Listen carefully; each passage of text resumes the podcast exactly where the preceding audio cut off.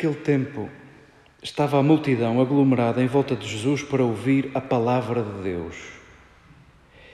Ele encontrava-se na margem do lago de Genezaré e viu dois barcos estacionados no lago. Os pescadores tinham deixado os barcos e estavam a lavar as redes.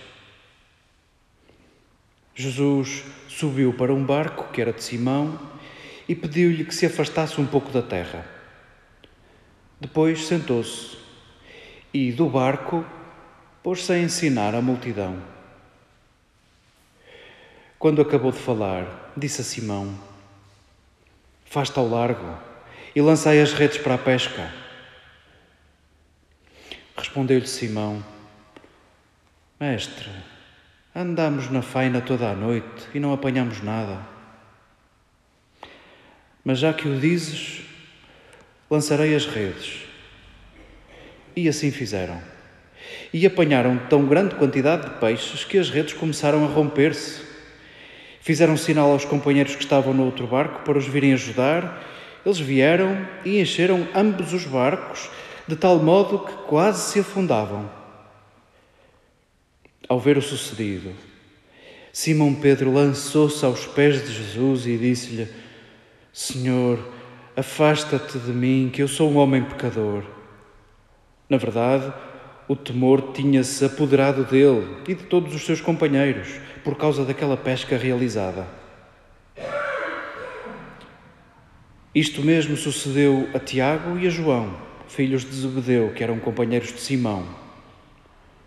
Jesus disse a Simão: Não temas. Daqui em diante serás pescador de homens. E tendo conduzido os barcos para a terra, eles deixaram tudo e seguiram Jesus.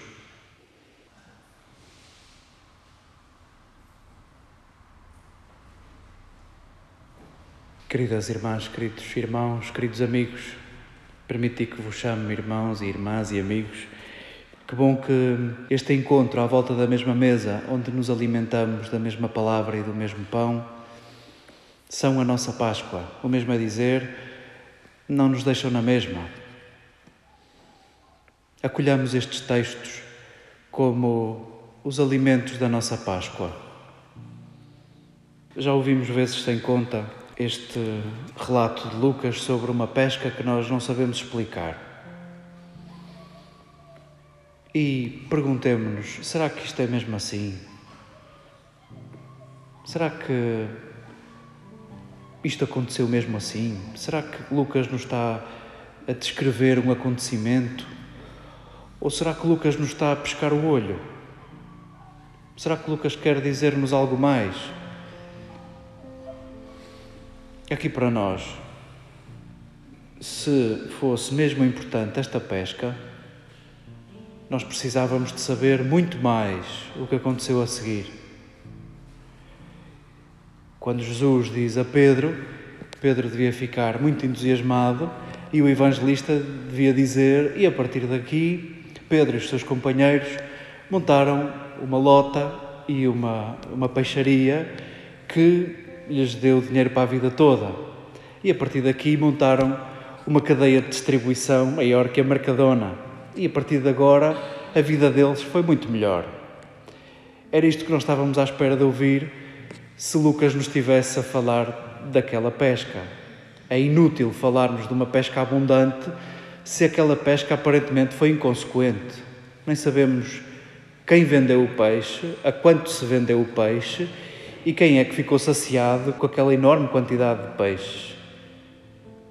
Por não estar escrito no Evangelho o que aconteceu, talvez devamos concluir todos juntos aquela pesca talvez não seja assim tão importante, pelo menos em sentido literal. Se calhar, mesmo que não tivesse acontecido, este texto quer nos dizer algo mais. Saboreemos o que este texto nos pode dizer. Estamos no capítulo 5 de Lucas. Jesus, na narrativa de Lucas, Esteve na sua terra, esteve na sinagoga de Nazaré e até agora, sempre que ele abriu a boca, há gente que não o quer ouvir. Há gente que não suporta, e isto ainda agora começou. Há gente que não suporta. Na narrativa de Lucas, este quadro, mesmo com aquela reação de resistência de Pedro inicial, este quadro é a primeira vez que alguém responde positivamente a Jesus. Pela primeira vez no Evangelho de Lucas, Jesus pede uma coisa e alguém, ainda que à segunda, alguém faz. Pedro respira fundo, suspira, caramba, foi a noite toda nisto, mas vamos lá, porque tu dizes, eu vou fazer. E diz-nos o Evangelho que valeu a pena. Quem é Pedro? Que pesca é esta? Que barcos são estes? Que personagens são estes? Se calhar Lucas está a falar-nos da igreja. Se calhar isto somos nós. Se eu vos perguntasse se a vida vos corre melhor por sermos de Jesus, eu tenho pouca idade, mas acho que já tenho idade suficiente para dizer: não sei se a vida me corre melhor por eu ser de Jesus. Eu não sei se Jesus nos vem facilitar a vida. Eu não sei se Jesus vem tomar parte dos nossos negócios. Eu não sei se Jesus nos torna mais ricos e engorda a nossa conta bancária. Lucas, pelo modo como nos escreve esta história, diz-nos que o importante talvez não seja isso. O importante, talvez queira dizer Lucas à sua igreja, querido discípulo, querida discípula, querido leitor deste Evangelho, escutar Jesus compensa. Escutar Jesus compensa.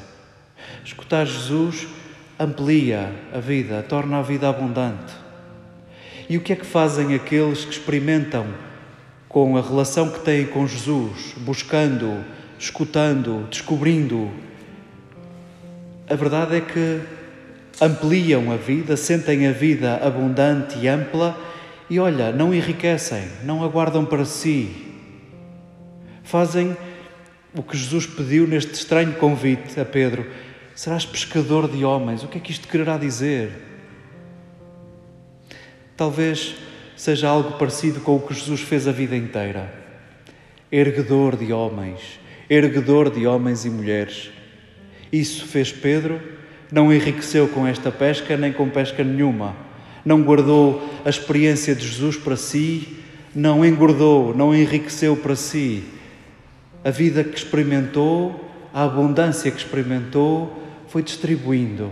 E por causa disso estamos aqui nós hoje.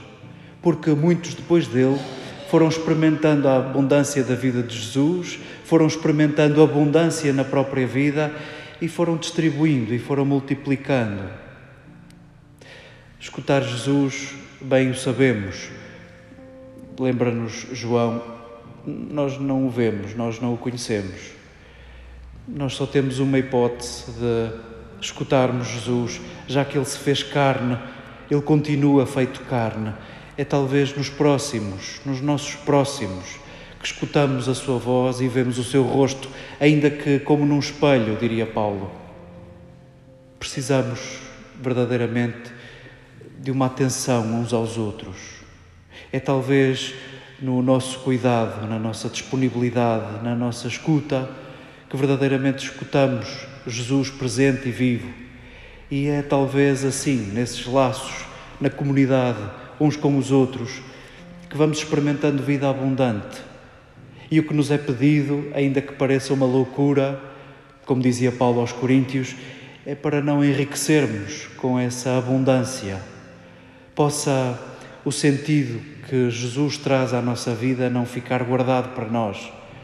Possamos nós distribuí-lo não só por palavras, mas sobretudo com gestos e com escolhas, onde verdadeiramente nos olhamos como próximos, como irmãos, apesar das nossas diferenças, e como, à maneira de Jesus, nos cuidamos uns aos outros e nos erguemos